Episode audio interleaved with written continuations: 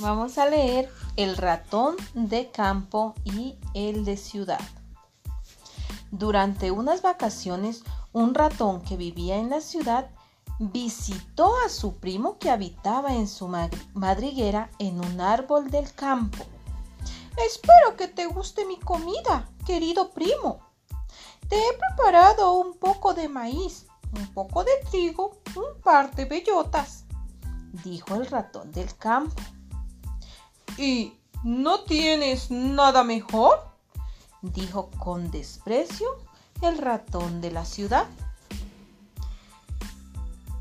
He guardado unas cuantas fresas silvestres para el postre, dijo el ratón del campo.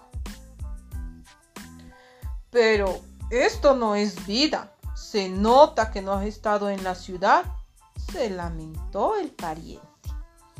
Después de contarle las muchas maravillas de la ciudad, convenció a su primo para que fuera con él a visitarla.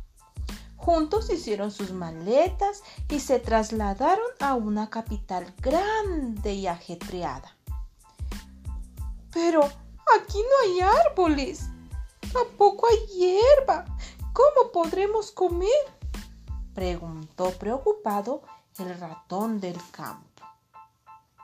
Espera y verás, espera y verás, le contestó su primo. Llegados a una lujosa casa, se metieron por un agujero pequeñito en la madriguera del ratón de la ciudad. Allí esperaron a que acabaran de comer los dueños del palacio y fueron a la cocina. Ahora podrás comer algo riquísimo, dijo orgulloso el ratón de la ciudad. Este. ¿Sí? Y juntos fueron hasta la mesa. El ratón del campo se quedó admirado, pues habían platos cocinados que nunca antes había visto. Se pusieron a comer muy contentos. Pero de pronto, un gato grande, con unos bigotes muy largos, se le fue acercando. Cuando ya estaba junto a ellos, alargó su pata y ¡zas! intentó capturarlos de un zarpazo. Naturalmente, salieron corriendo muy asustados. Ya a salvo, el ratón campesino le dijo al otro. ¿Sabes qué he pensado, querido primo?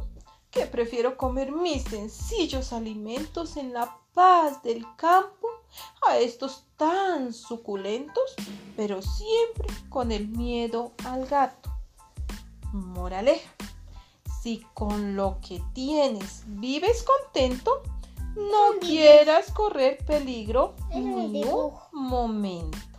Colorín colorado. Este cuento se ha terminado. Muy bien. Mamá, yo quiero escuchar, mami.